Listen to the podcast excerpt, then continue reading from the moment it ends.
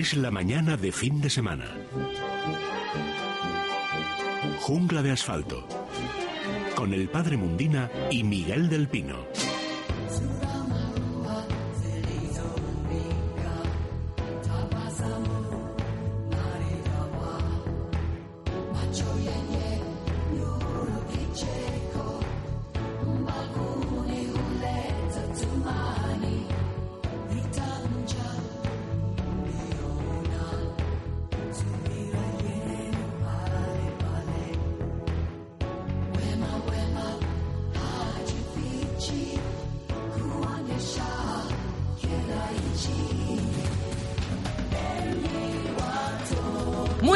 Días a todos. Son las 11 y 3 minutos, las 10 y 3 en Canarias y estamos de vuelta con Jungla de Asfalto. Y es verdad que en, estos momentos de, alarma, obviamente tan, tan tensos, tan tristes también, sobrecogedores, ¿no? Ver las calles vacías, que parece que estamos en una, en una película, ¿verdad? Recuerdan a Abre los ojos, ¿verdad, Kelu? ¿Te acuerdas? Y Eduardo Noriega corriendo por, por la Gran Vía. Bien, esto no es ciencia ficción, es la realidad. Muchas veces pues la, supera, ya lo sabemos. Pero la lección que de nuevo están dando los españoles, eh, porque, bueno, parecía que en un principio no es que no nos lo tomáramos en serio, pero bueno, no será para tanto. Claro, nos decían, es una gripe, es una gripe, bien. Y al final resultó que era algo más. Eh, dando lecciones la ciudadanía, mucho más que, que los políticos, ¿no? Que es como una clase aparte les importa la foto. Bueno, pues no, el español al final es responsable, se queda en casa, está obedeciendo y se preocupa de su familia, de su entorno y por ende de, de la nación entera, ¿no? Y es verdad que el pueblo español siempre ha sacado fuerzas de, flaqueza en los, en los peores momentos de nuestra historia. Así que, bueno, pues por ello les, les, damos la enhorabuena a, a, todos nuestros oyentes y a todos los que nos están escuchando. Ya saben que ha entrado en vigencia este estado de alarma y que, bueno, pueden salir a la calle para adquirir esos alimentos, productos farmacéuticos de primera necesidad, a ver cuáles son esos artículos de primera necesidad. Habrá que esperar al martes. Por desgracia, ayer no nos dieron esa información.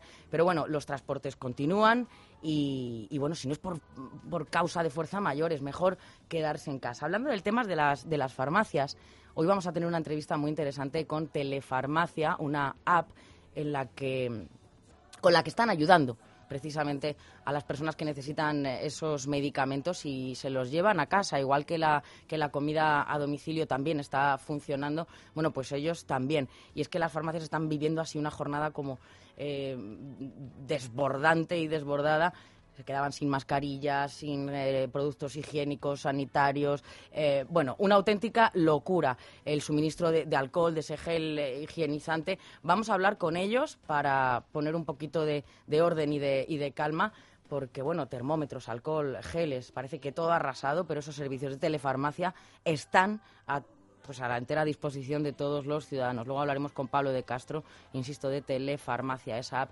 eh, que creo que es interesante para estos momentos. Le voy a dar el teléfono a los oyentes, antes de nada, tengo ahí a, a Robles a los mandos y una servidora y bueno, pues el teléfono al que pueden llamar es el 91 573 9725 91 573 9725. Nos pueden llamar para, bueno, pues vamos a aprovechar este oasis, ¿verdad? La información está en los periódicos, en libertaddigital.com, tienen todo, están puntualmente informados, pero nosotros queremos dedicarnos un poco también al, ocio, eh, al tiempo libre que también se puede pasar en casa, fíjense, con sus mascotas, con sus plantas, y por eso vamos a hacer esta mañana eh, bueno, pues algo, algo especial, ¿no? Para, para, todos ustedes. Me está escuchando ya el profesor del Pino. Eh, Miguel, buenos días. Buenos días, Elia. Aquí estoy mordiendo los puños porque, claro, gracias a Dios estoy bien, mi claro, familia está bien, claro. pero estoy dispuesto a dar, a dar ejemplo. No voy a hacer aquello que decía mi madre, decía mi madre, no voy a misa porque estoy cojo y voy a la taberna poquito a poco. Ahí está, efectivamente. Eso, no, y es que el gesto, el gesto de heroicidad, precisamente es quedarse en casa, Miguel. ¿eh? Exacto, exacto, aunque le cueste uno trabajo. Lo sé. Pero hay que, hay que adaptar todo, todas las necesidades. ¿Sabes una cosa que me preocupaba a mí? Y perdónenme que nadie lo tome como una tontería, pero me preocupaba pues la comida de los de los animales, la comida de los, en mi caso de los canarios, de los perros. ¿Sí? Y ayer oí que en la Comunidad de Madrid pues parece que se considera imprescindible o por lo menos importante que hablan también las tiendas que nos suministran de eso, porque imagínate lo que es quedarse sin comida para nuestros animales de compañía. Ya sé que esto es muy secundario, ¿eh? que nadie me tome por exagerado, pero hombre, son pequeñas hombre, cosas. Hombre, secundario, pero en la medida que podamos también hay que cubrir las necesidades de nuestras mascotas. O sea claro, claro, claro, porque si no, pues te puedes encontrar con un problema eh, serio. Pero bueno, lo importante es el ser humano, en esa estamos, y yo estoy dispuesto de verdad a no pisar la calle. Hemos hecho ya unas pequeñas reservas para tres o cuatro días y haremos todo lo posible. Por, hoy, por ejemplo, pues como, es natural, em, me está, me está pidiendo el cuerpo salir rápidamente para la emisora, pero, pero hay que comprimirse, que dicen la verbena de la paloma. Efectivamente, efectivamente. Bueno, está por ahí ya el padre Mundina. Padre, buenos días. Muy buenos días, Celia, y además una introducción preciosa. Mira, yo he celebrado a las ocho de la mañana y he pedido mucho porque el Señor eh, pues contenga esta esta epidemia que, que realmente es preocupante. Pero también yo digo a todos nuestros oyentes que reflexionen acerca de por qué en el siglo XXI, con todos los adelantos que tenemos en tantos aspectos de la ciencia, y que un bichito insignificante, un virus, que casi está entre el ser y no ser, ha sido capaz de a 80 o 90 eh, tiones tenerlas en vilo y lo que caerá. Es que en esto nos tira algo el Señor y, y, perdonad que yo quizá aquí demuestre mi condición curil, pero es que es que de vez en cuando, así en el pueblo de Israel, cuando se apartaba del Señor, les mandaba toda clase de, peces. Incluso cuando les quiso llevar a la tierra de Canaán, bueno, pero... hicieron un, eh, mientras estaba Moisés recibiendo las tablas de la ley, el pueblo dice, este ya no baja, que se habían hecho un becerro de oro y cuando bajó rompió enfadado las tablas. Y, y luego les mordían las serpientes y tuvieron que hacer, después de, de la oración, hacer una especie de serpiente y el que la miraba curaba. Bueno, quiere decir con esto que la gente tiene que pensar que aquellos que no creen, que creen que todo es de Texas abajo, miren ustedes una insignificancia como nos lleva a todos por la calle de la amargura.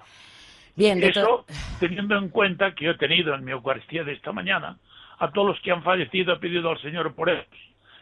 Y por lo menos, si no estaban en condiciones no tenían una entrada en su mano como se precisa para todas partes, pues por lo que su misericordia que es infinita, pues ante la situación que estamos viviendo, bueno, pues esto es como un pequeño, no diré castigo porque muy dura la palabra, pero sí que realmente es para que reflexionemos acerca de que todo esto no ocurre así porque sí. Bueno, de todas maneras, ese ese Dios escatológico del Antiguo Testamento, no creo que envíe ningún tipo de, de plaga ni de castigo, al contrario. ¿eh? Dios, Dios es amor, Padre, y con eso nos vamos a quedar. De nada sirve lamentarse, de nada sirve lamentarse, porque cuando suceden los problemas, me refiero, o sea, una vez que han sucedido y hay que luchar y poner corazón, y de eso sabemos más que de sobra. Así que bueno, luchamos contra esto, le ponemos alma, corazón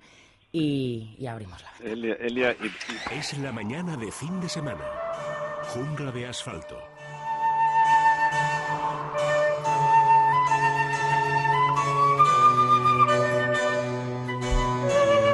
Dime, Miguel. No, nada, nada. Está el padre, ¿verdad? Sí. Venga, venga, pues nada. Adelante. Abrimos la ventana, Miguel. Muy bien, muy bien. Bueno, pues mm, vendrá más, porque se calcula que son millones, millones los virus que no conocemos todavía. En este caso, el sistema inmunológico humano se encuentra con que hay unas células, unas células defensivas, un tipo de linfocitos, que cuando entra un virus en el organismo, ¡paf! lo cogen a lo bruto, ¿eh? lo, lo detienen, queda usted detenido y a continuación lo fijan, fijan algunas proteínas suyas en superficie y lo presentan a las células defensoras del organismo. Y mire, ha entrado este indeseable. La respuesta en este caso es tremenda. No lo conocemos, no sabemos quién es. Porque si fuera un virus conocido, inmediatamente los sistemas defensivos del organismo se organizan y tardarán más o menos, pero al final suelen acabar con él. Pero en este caso, la respuesta del organismo es la misma que la de la sociedad. No lo conocemos, no sabemos quién es este indeseable. Nos encontramos ante un virus nuevo. Pero es que son muchísimos, se llega a decir científicamente que millones los virus que no conocemos y que podrían saltar al hombre. El grupo de los murciélagos sería un grupo interesante para estudiar científicamente porque portan muchos virus que no conocemos y en su suero, en sus defensas, en sus sistemas defensivos, podría haber también secretos para la lucha, como por ejemplo cuando la famosa enfermedad del tétanos, producida por una bacteria, al comprobarse que el caballo es muy resistente a esa bacteria, pues fue en el suero sanguíneo del caballo donde se buscaron y encontraron los anticuerpos capaces de frenar una infección por tétanos. De manera que el campo que abre un virus nuevo a la ciencia es extraordinariamente importante. La sociedad, pues lo que tiene que hacer en estos casos siempre es confiar en la ciencia.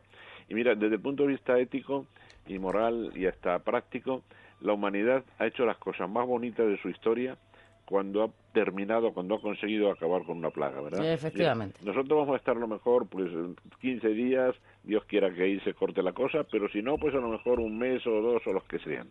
Pero mira, venceremos esta epidemia, ¿eh? la venceremos con la ayuda de la ciencia. Como confiemos en los políticos, estamos apañados, hija, porque vaya gestión desastrosa. ¿eh? Pero bueno, confiemos en los, científicos anónimos que están ahí luchando todo lo que pueden. Venceremos este virus. ¿Cómo? Claro que sí. Hay dos, hay dos vías para, para luchar contra él. Uno sería la vacuna. Tranquilos, habrá una vacuna. Lo que ocurre es que la vacuna, las vacunas, sobre todo las vacunas contra virus vivos, tienen que pasar un amplio margen de tiempo de prueba ya tenemos la vacuna, bien, pero no podemos lanzarla a la población hasta que supere una serie de test y esos test llevan tiempo, ¿verdad? Pero hay otra forma también de combatir el virus o los virus y esto se puso en, evidencia, gracias a Dios, con el tema del SIDA, ¿verdad? Los antivirales. Está claro que los virus no responden a los antibióticos. el esquema de lucha de los antibióticos contra las bacterias es destrozarle la pared, el virus no tiene pared. En definitiva, los antibióticos no hacen nada contra los virus. Pero sí, cada día se van descubriendo nuevos antivirales, sobre todo antirretrovirales, que son estos virus, como el que nos afecta, como el coronavirus, que tienen ARN en lugar de ADN. Sí. Bien, estos antivirales son todavía eh, poco conocidos, no los dominamos bien, pero mira, el, el, SIDA era una enfermedad mortal y hoy se ha convertido en una enfermedad crónica y el problema se ha mitigado muchísimo, ¿verdad? Entonces he oído algunas opiniones, yo como es natural, Elia, por nosotros y por nuestros oyentes estoy intentando documentarme todo lo que puedo a niveles científicos.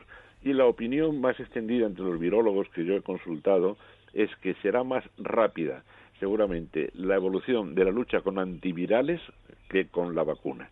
Quiero decir, si la vacuna a lo mejor va a tardar un año en inmunizar a la población para que el próximo año esto ya no sea un problema, seguramente antes podrá haber algún antiviral que luche contra los casos extremos, contra esos grupos de riesgo que, cuya vida corre peligro. Así que yo creo que el, tema está muy claro, ¿verdad? Pues los políticos dejarse de, mensajes solemnes, de tonterías y de dudas que siembran pánico, las dudas en, los dirigentes siembran pánico en la población, ¿eh? Y nosotros, por nuestra parte, ser escrupulosamente rigurosos y de verdad, Elia, que yo lo voy a cumplir a rajatabla y qué trabajo me cuesta con lo activo que yo soy, quedarme en casita, ¿verdad? Y dejarte ahí a ti el, el toro, ¿eh? pero, pero lo haré, lo haré religiosamente, claro que sí. Y luego, por otra parte, pues confiar también en la ciencia y no hacer, hacer las menores tonterías posibles. Por supuesto. Bueno, le voy a dar el teléfono, Miguel, a nuestros oyentes, 91 573 9725. Pueden empezar a, a llamarnos. Ya tendremos varias entrevistas durante la jungla, no solo del coronavirus, porque vamos a hablar de temas muy interesantes. Ayer mismo nos hablabas del hermano lobo, ¿verdad? Y también esos 40 años ya sin el gran Félix Rodríguez de la Fuente. Sí. Tuve mucho cuidado en que no, en que no pasara en blanco esa fecha. ¿eh? Mm, tuve mucho cuidado.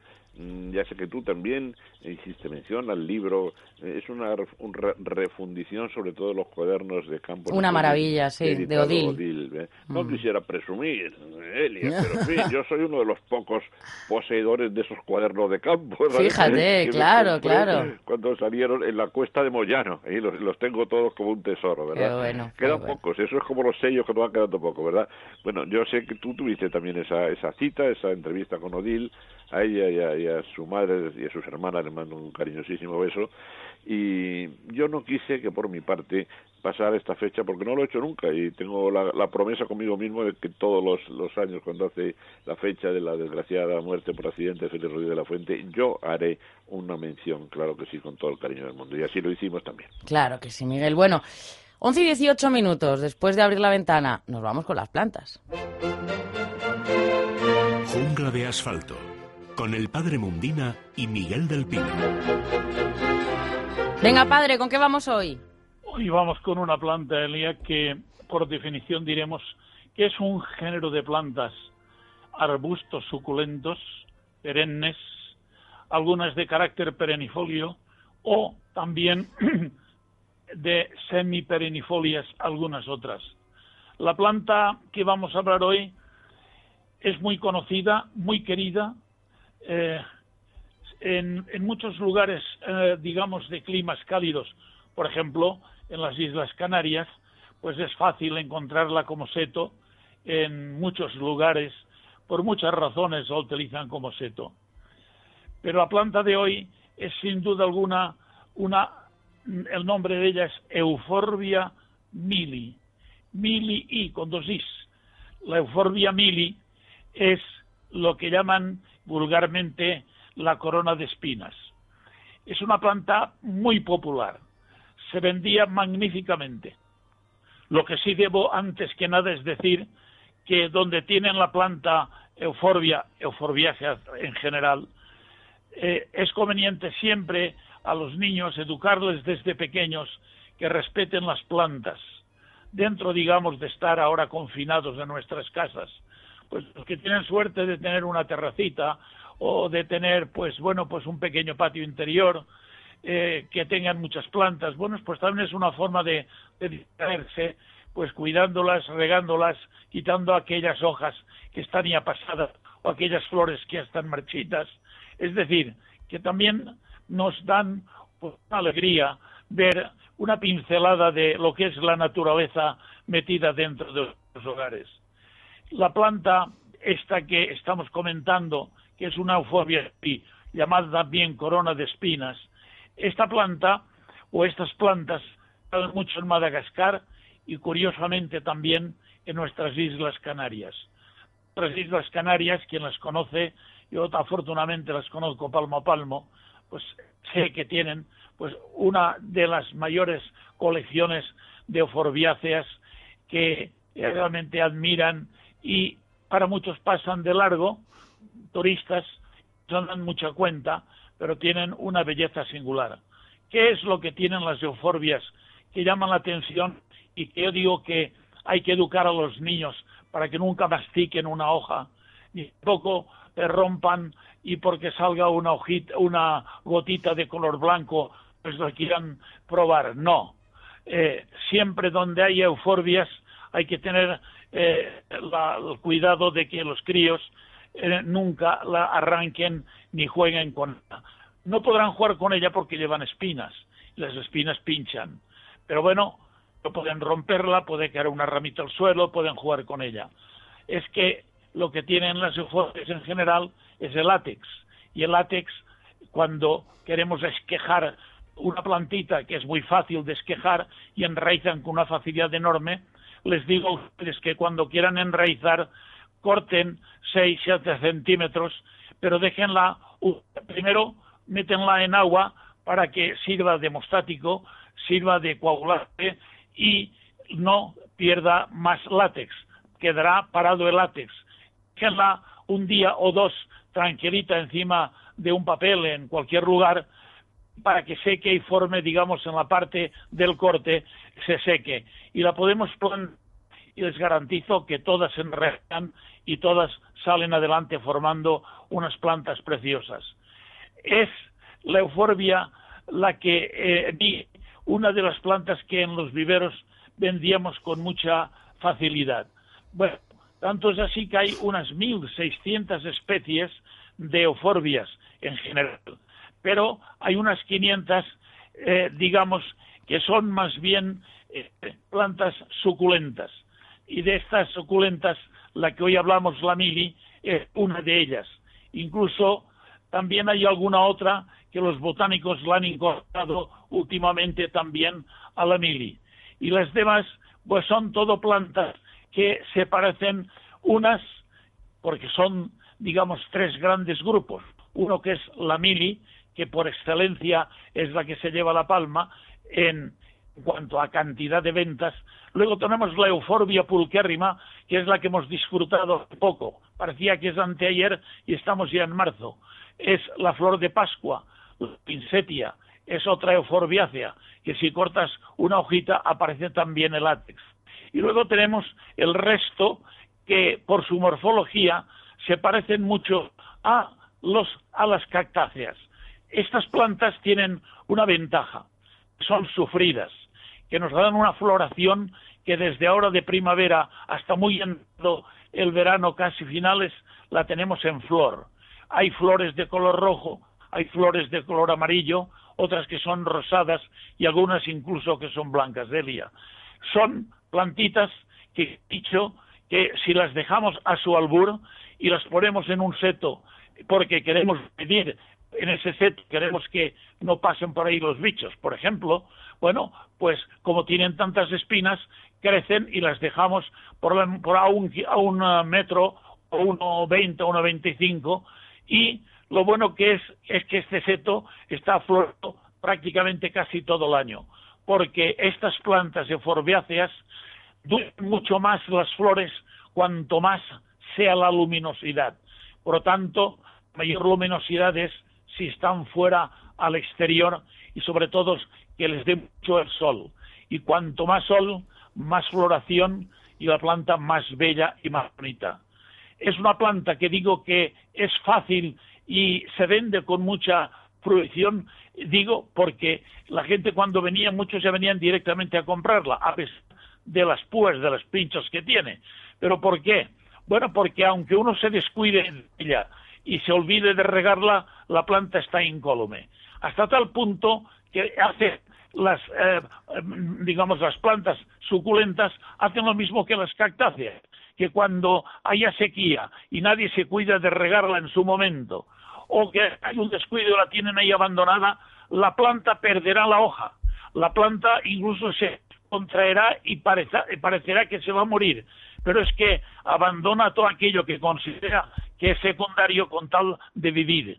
Y naturalmente, si nos damos cuenta de que nos hemos olvidado de ella, la regamos rápidamente, la planta se vendrá arriba y nos dará toda la belleza de que es capaz. Por lo tanto, una planta preciosa, una planta que conoce la inmensa mayoría de la gente, que a algunos les hace un poco así como de repelús, no son muy amantes de las plantas, pues claro, el ver las espinas que tiene y el látex, a lo mejor la, miran un poco de reojo.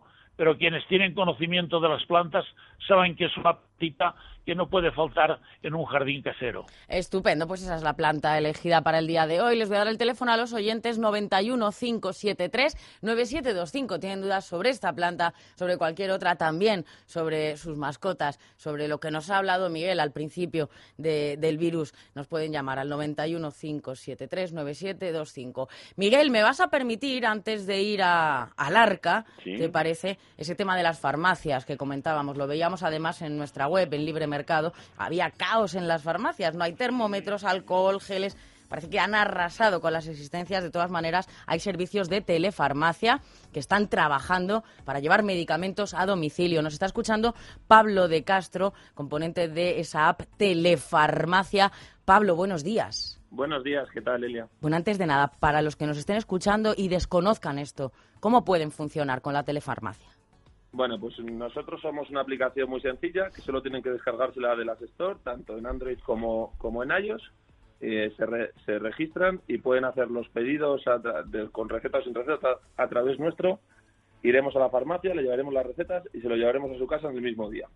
Bueno, o sea, en, cualquier caso, medicamentos con o sin receta. Esto hay que... hemos, hemos gestionado, hemos creado un software que permite digitalizar las tarjetas sanitarias y así que toda esta gente que no puede salir de casa, que son eh, pacientes de riesgo, eh, puedan, con una simple foto de la tarjeta sanitaria, recibir su medicación en casa eh, a través de Telefarmacia App, eh, eh, urgente en menos de una hora o servicios en ruta en el mismo día.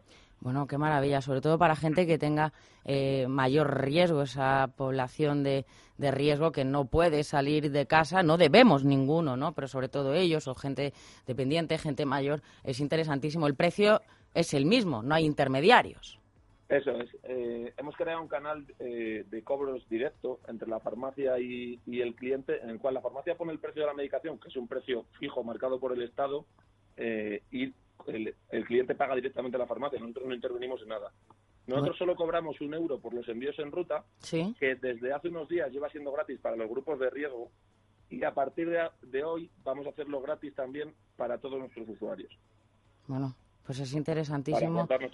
claro. Bueno, lo que tienen que hacer es tan sencillo como registrarse, ¿verdad? Bueno, descargarse esa app, telefarmaciaapp.com, tenéis esa web también. Pueden elegir la farmacia, ¿verdad? A la que quieren que, vayáis. O sea, es todo personalizado, Pablo. Sí, el usuario elige la farmacia que, dentro de las que están escritas a nosotros, eh, que bueno, que admitimos a todas, por supuesto, eh, dentro de las que están escritas a nosotros, el usuario elige la farmacia y vamos a esa farmacia a recogerle la medicación. Independientemente de que esté más lejos, más cerca, no cobramos más por eso.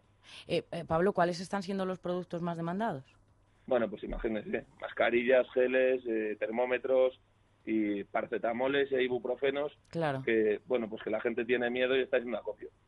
Lo que más nos está viniendo últimamente, sobre todo, son tarjetas sanitarias que pues la gente mayor, grupos de riesgo, no quieren salir de casa a coger su medicación. Claro, y es necesaria, tienen que tomarla, sí, sí, sí. Es innecesario hacer unas colas tan grandes como hay. Ahora, según eh, venía yo a la oficina, veo que en todas las farmacias hay un montón de colas. Es absurdo hacer cola para una tarjeta sanitaria. Eh, habiendo un servicio como el nuestro que es, que es gratuito. Totalmente. Bueno, pues pueden descargarse esa aplicación Telefarmacia APP y ahí tienen toda la información, confirman esa farmacia, hacen una foto a la tarjeta sanitaria o a la receta, ¿verdad? Eso es. Y vosotros ya... nos encargamos de esto. Eso es. Bueno, pues Pablo de Castro, muchísimas gracias también por esa labor que estáis haciendo. Muchísimas gracias a vosotros. Un fuerte abrazo, adiós. Un saludo, chao. Venga, y ahora sí, Miguel, once y media, vamos con, con el arca. Bueno, hoy es una arca rara, es una arca rara, pero creo que necesaria también, porque hoy no traemos mascotas tenemos un animal que estos días, bueno, un animal no, un grupo grande de animales que estos días se está convirtiendo en la, así como la imagen del diablo.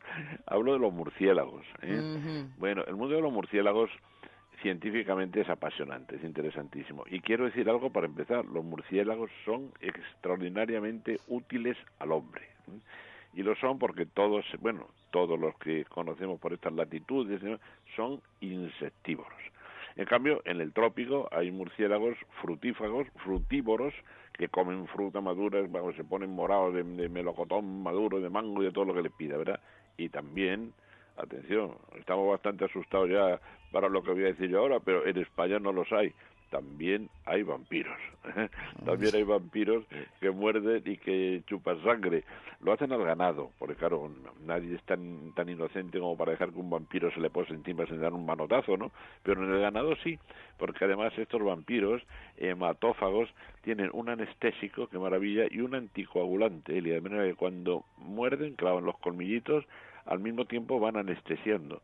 La pobre víctima, que generalmente es una vaca, o un herbívoro grande, pues no se entera. Y han llegado a producir hasta anemias en, en natos completos de ganado por allá, por el trópico sudamericano. Pero atención, en Europa no hay vampiros, al revés. En Europa tampoco hay prácticamente vampiros que coman fruta en grandes cantidades, pero sí hay muchísimos murciélagos insectívoros.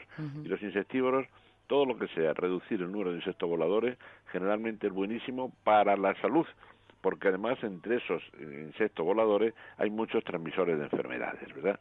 Mira, sin ir más lejos, en el caso de los perros, ahí tenemos el flebotomus dichoso, transmisor de la, de la leishmaniosis, ¿verdad? Bueno, dicha la parte, mm, digamos, más sensacionalista de los murciélagos, que en este momento están de, de actualidad, sí es cierto que portan muchísimos virus que no conocemos. Quizá porque es un grupo que se ha estudiado poco. Al decir muchos, quiero decir cientos de miles posiblemente. ¿eh?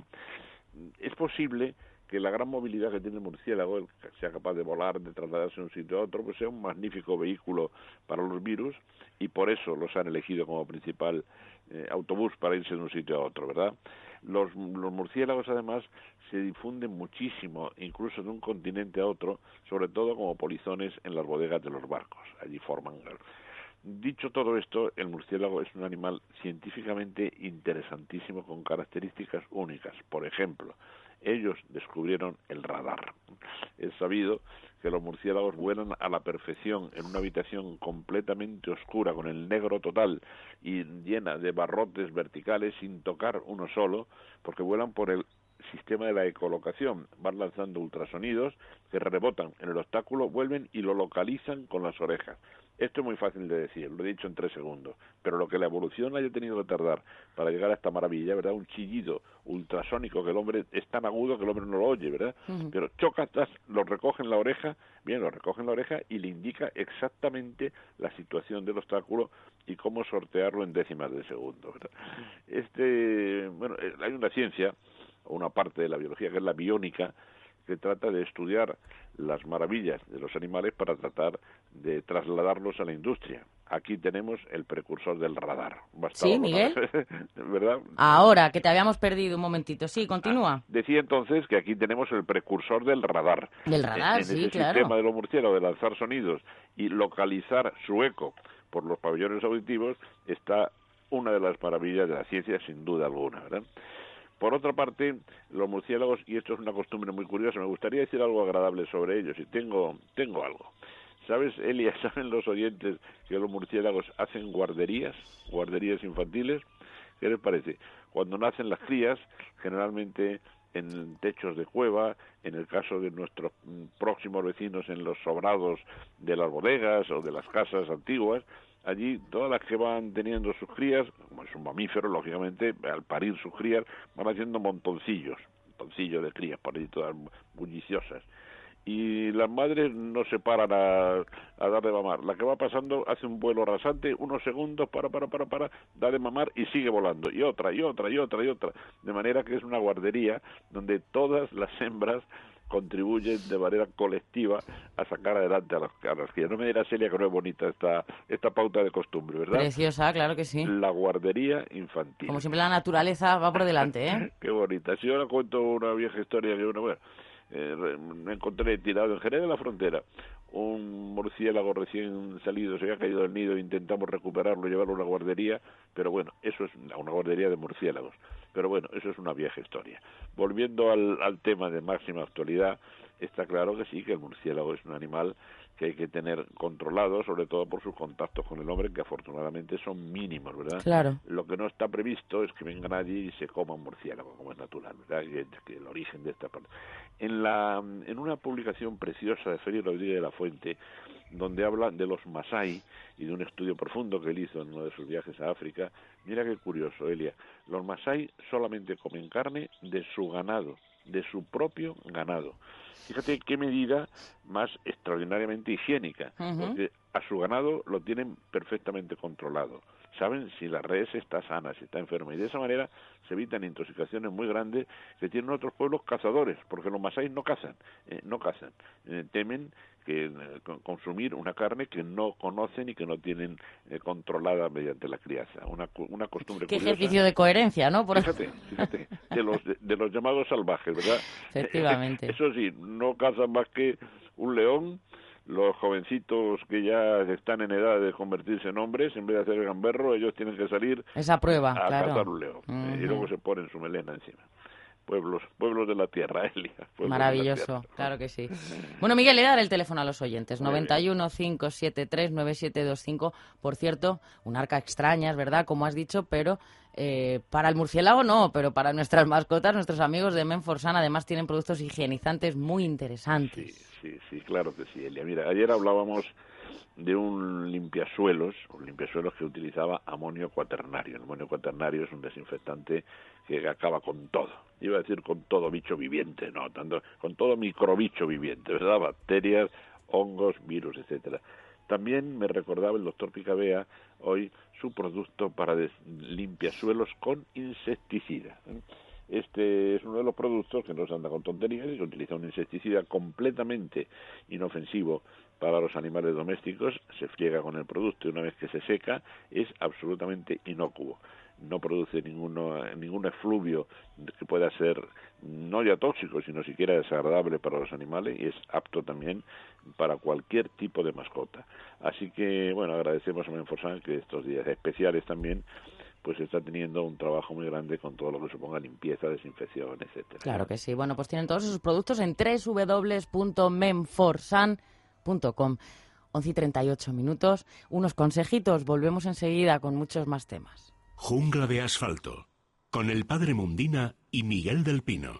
¿Quieres que tu mascota esté guapa y se sienta bien? Menforsan, la marca líder en cosmética natural para tus mascotas, soluciona todas las necesidades de higiene y limpieza de nuestros fieles amigos. Todos los productos Menforsan están registrados y garantizados por Laboratorios Bilper, fabricante homologado y certificado desde 1958. Puedes encontrar los productos Menforsan en pajarerías, tiendas especializadas y clínicas veterinarias. Descubre los productos más naturales y el catálogo más completo del mercado. www.menforsan.com Colacel Antiox es el antioxidante más eficaz. Para la piel y articulaciones. Y lo demostramos. Aporta proteína de colágeno que aumenta la masa muscular y vitamina C que potencia la formación de colágeno. Y es realmente eficaz porque se asimila más del 90% de sus componentes. Colacel Antiox, mucho más que colágeno. Mundo Natural. Estás escuchando Es Radio. Tendremos que empezar a pensar en arreglar el jardín. Necesitaremos productos Flower, sustratos, abonos, fitosanitarios. Pues vamos a comprarlos ya. ¿Qué te parece si este año hacemos un huerto ecológico? Flower también tiene productos ecológicos para jardín y huerto. Sería perfecto. Comprémoslo todo, pero que sea Flower. Claro. Mira, en productosflower.com podemos conocer toda la gama. Porque si vas con Guardián. ¿Has escuchado esto de Guardián? Esto nos vendría genial para Íñigo y Natalia. ¿Por? Pues porque yo lo paso muy mal cada vez que se tienen que volver solos por la noche a casa. Con esto, si les pasa algo, desde Securitas Direct nos avisan, pueden localizarles y mandarles ayuda. En Securitas Direct protegemos lo que más importa. Llama ahora al 900-130-900 o calcula online en securitasdirect.es. Recuerda, 900-130-900. Jungla de asfalto con el padre Mundina y Miguel del Pino.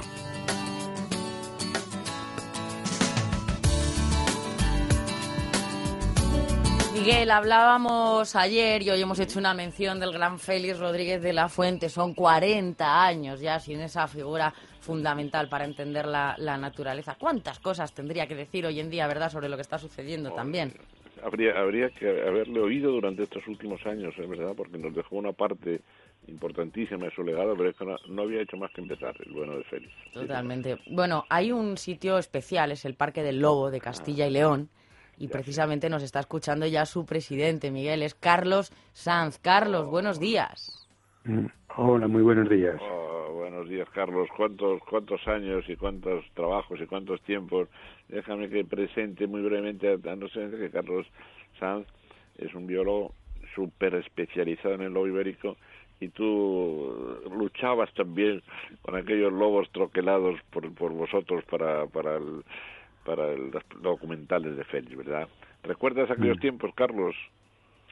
Sí, la verdad fue una etapa decisiva muy bonita de mi vida. Tuve realmente la gran suerte y el privilegio de formar parte durante más de cinco años del equipo del Hombre y la Tierra que dirigía nuestro querido y añorado Félix.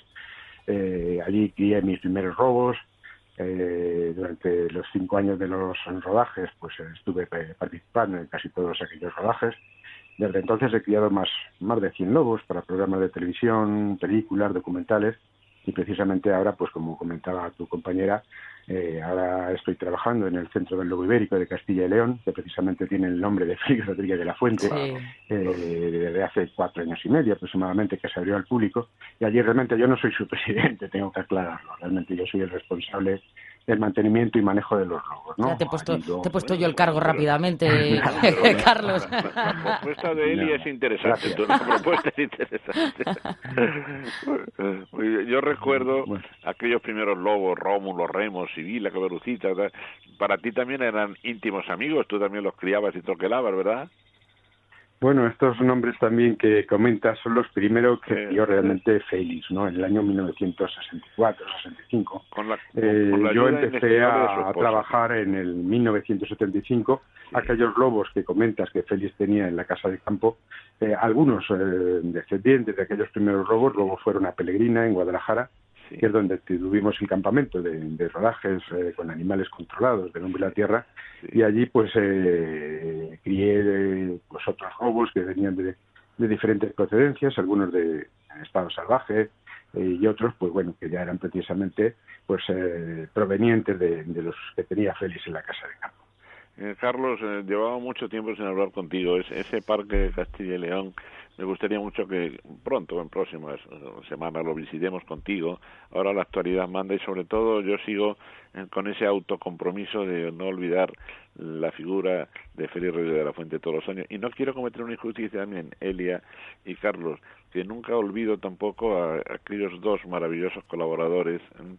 Que murieron con él en el, en el accidente. Claro que sí. Teodoro Roa y Alberto Mariano, dicho sea también en su memoria. ¿eh? Y a ti, Carlos, pues darte las gracias por este recuerdo y convocarte para que nos des un paseíto por el parque virtual, claro, un paseíto por el parque del Lobo. Está cerrado ahora, ¿verdad? También por el tema del coronavirus, ¿verdad? Sí, efectivamente, con este tema que nos preocupa a todos eh, en el mundo y, en España y en Castilla León, eh, precisamente este fin de semana, desde el viernes, está cerrado el CUNY. Habrá que esperar a que den instrucciones eh, a todos los niveles para ver cuándo puede volver a Bueno, pues yo creo, Miguel, que podemos emplazar a Carlos a que cuando acabe, ¿no? Todo, todo esto, ¿verdad? Y con un final feliz, obviamente, volvamos a visitar el Centro del Lobo Ibérico y nos cuente cuáles, cuáles son esas visitas, los horarios, las conferencias, las charlas que, que dan allí, que es interesantísimo. De momento, centrodellobo.es es la web, ¿verdad, Carlos? Mm, bueno, es el centro del... Sí, perdón. Eh, a ver, porque ya me, me lío. sí, sí, lo tengo aquí delante. Centro del Lobo Ibérico de Castilla y León, Félix Rodríguez de la Fuente y la web, la web es centrodellobo.es. Perfecto. Correcto. Pues, si alguien quiere informarse a través de, la información que hay en esta web ahora mismo, que está operativa, aunque el parque no, pues ahí puede ver esas fotos eh, y esos datos sobre todo esto que habrá que actualizarlo. Carlos, gracias. Eh, un abrazo, amigo. Un abrazo. Un abrazo. Adiós, adiós. Bueno, vamos ya con la primera llamada. Tenemos a Dolores de Madrid. Tiene una duda para usted, padre. Dolores, buenos días. Hola, buenos días, señorita. Buenos, días. Dolores, le escucho. Buenos días, padre. Le deseo mucha salud y que el Señor lo proteja en estas Eso circunstancias. Es Lo mismo le deseo a usted y a su familia. Muchas gracias. Mire, padre, el motivo de mi llamada es que yo tengo un bonsai, ficus, que lo tendré hace 8 o 10 años y hasta ahora está muy bien. Y lleva dos o tres meses que está tirando prácticamente toda la hoja se ponen los tallitos de la hoja amarillos y luego la punta de la hoja, pero un trozo bastante grande, amarillo, y se le están cayendo todas. Está brotando, pero con mucha, o sea, muy poco, los brotes muy pequeños y no y con poca salud. Pero ha perdido, como si le dijera, el 90% del follaje. Bueno, usted me ha dicho que lo tiene en forma de bonsai. En forma de bonsai, sí. Bueno, ya sabe que los tiestos del bonsai generalmente son de muy poca capacidad de compost. Sí, sí, efectivamente, el mío es así. tanto, usted cuando riegue ahora en invierno tiene que hacerlo con agua templada, por supuesto. Sí. Y es preferible riegue dos veces al día que no que riegue una y lo encharque con exceso. Vale. Porque la planta necesita muy poco cuando está estamos en época invernal. Usted reguelo, por ejemplo, una vez a la semana o dos pero échale en un poquito, pero que sea agua templadita, no se la eche sacada del, del, del, agua fría, sino con agua templadita. Y procure que casi no, que, que, eche usted empape solamente lo que es el compost y punto.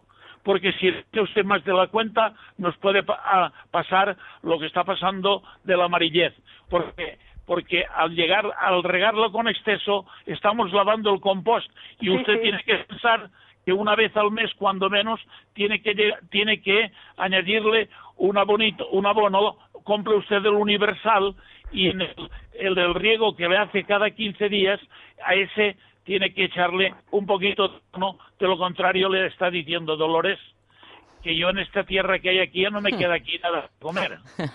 Eh, padre, ¿tiene Menforsan algún, algún nutriente específico para bonsai? No, Menforsan son productos para las mascotas. En este caso es Flower, productos Flower. Flower. Flower, tiene un abono precioso.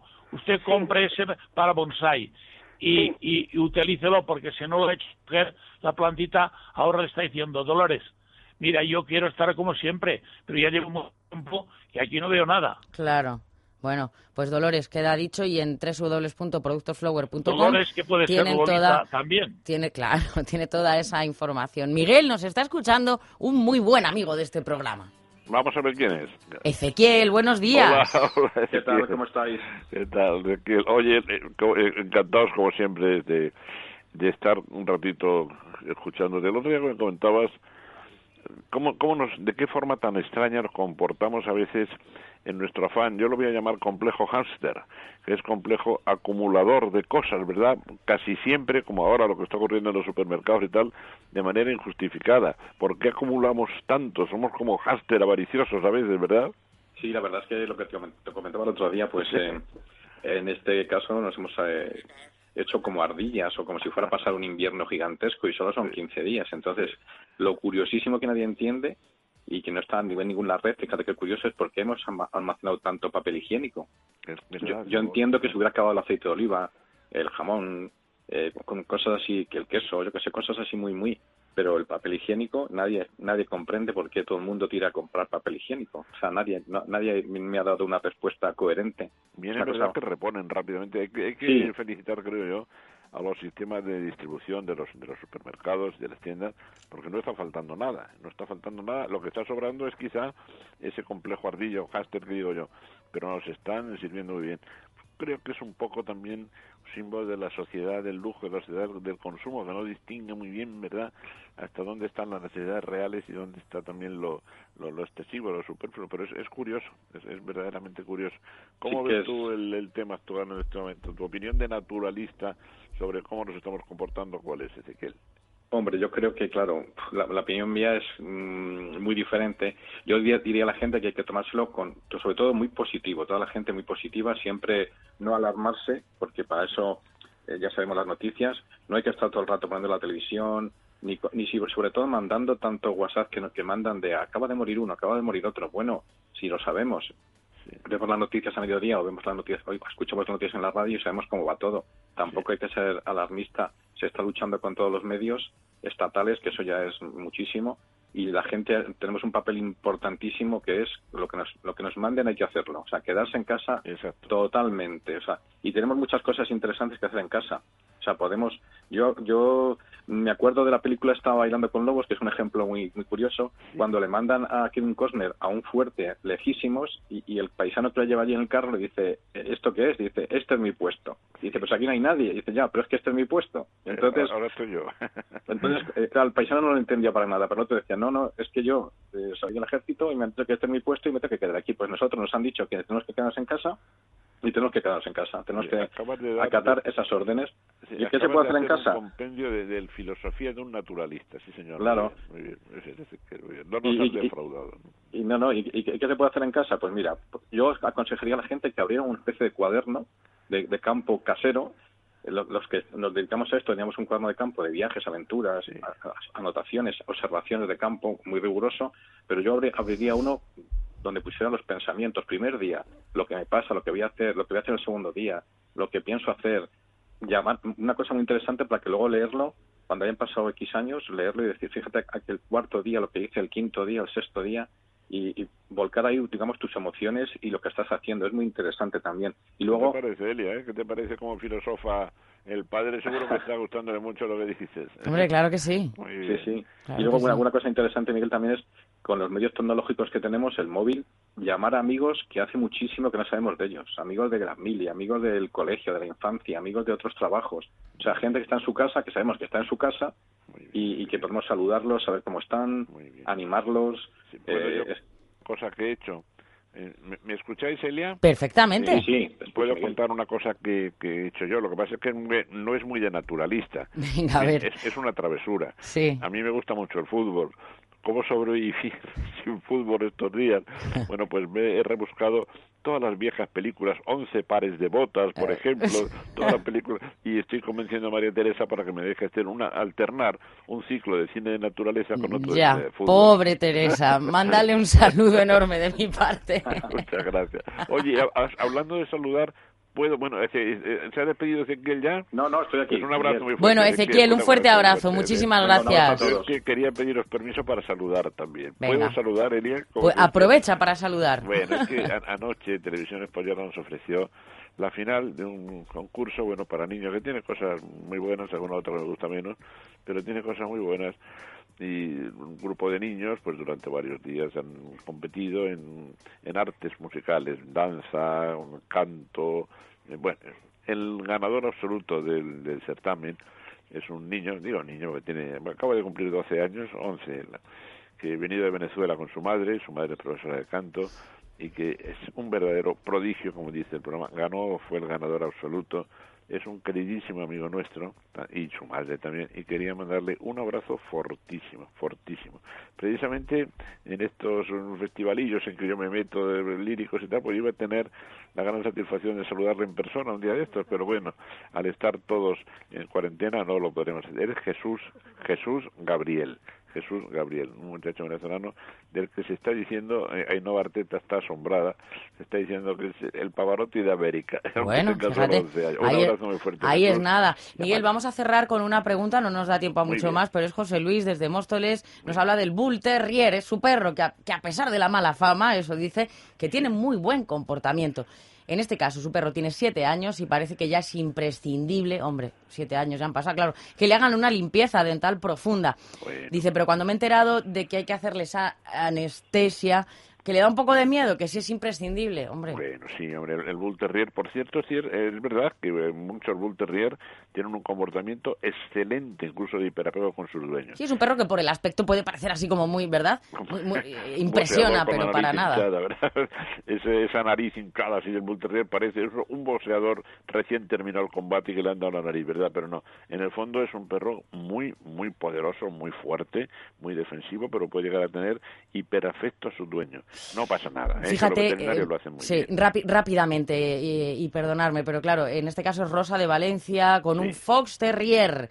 Dice, creo que no es raza pura. Estaba abandonado y lo recogió. Es por lo que nos cuenta un poco en el email.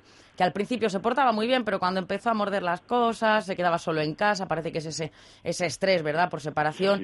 y que ese vicio se ha convertido en un problema que, que le ha cogido mucho cariño, pero que no sabe qué puede hacer. Sí, bueno, aquí fíjese, en un caso así, puede llegar a ser necesaria la actuación de un profesional, de un adiestrador. En principio, diríamos que muchos juguetes, juguetes variados, cambiarle un hueso de esos que tanto le gustan porque tiene un sabor fortísimo, otro, eh, huesos que parezcan cada vez distintos. Y luego también estar el mayor tiempo posible con él. Está mostrando una, como tú decías muy bien, ansiedad por separación eh, de su dueño.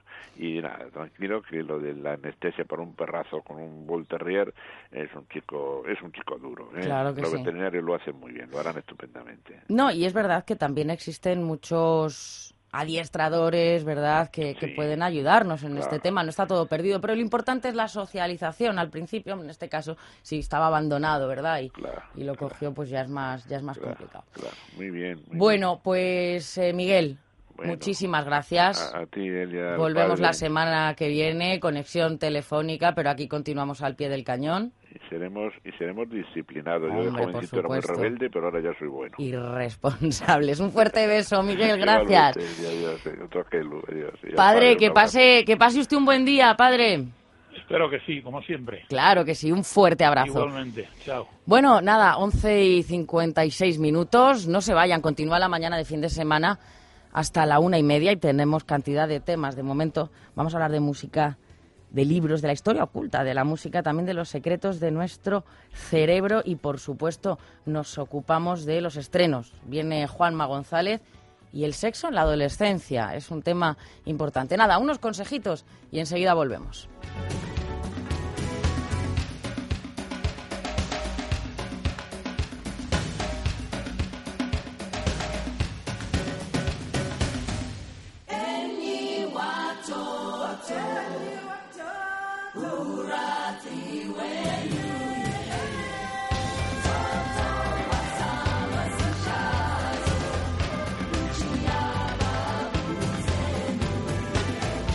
Jungla de asfalto, con el padre Mundina y Miguel del Pino.